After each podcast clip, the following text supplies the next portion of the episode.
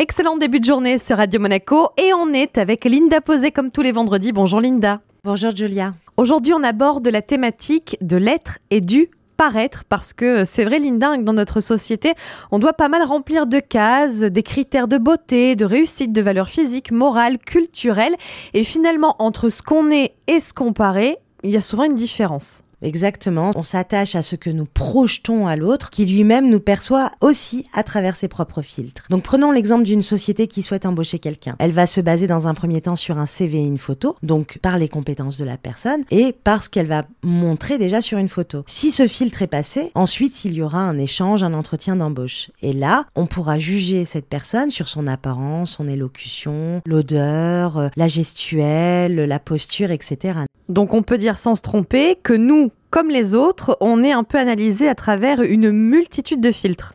Exactement. Euh, la première impression est toujours la bonne. Mais souvent, cette impression, elle est faussée par nos filtres, par nos blessures, et parce que nous-mêmes, nous, nous idéalisons de l'autre. Donc, c'est pour ça que des fois même, on se trompe. Donc, il y, y, a tellement de filtres que c'est très compliqué pour certains d'être alignés. Donc, le paraître est essentiel dans notre société.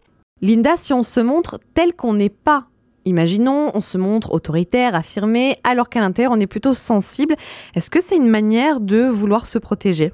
Inconsciemment, généralement, ouais. C'est notre blessure qui va venir porter le masque pour nous protéger, hein, c'est l'ego, hein. c'est notre corps de souffrance qui veut pas qu'on souffre, donc qui va mettre ce masque autoritaire pour se protéger et pas montrer nos failles ou le fait qu'on soit blessé euh, ou euh, touché par la réflexion qui nous a été donnée. Donc qu'est-ce que je fais si je parais autoritaire alors qu'au fond je suis plutôt euh, tolérante? Comment je fais pour paraître ce que je suis?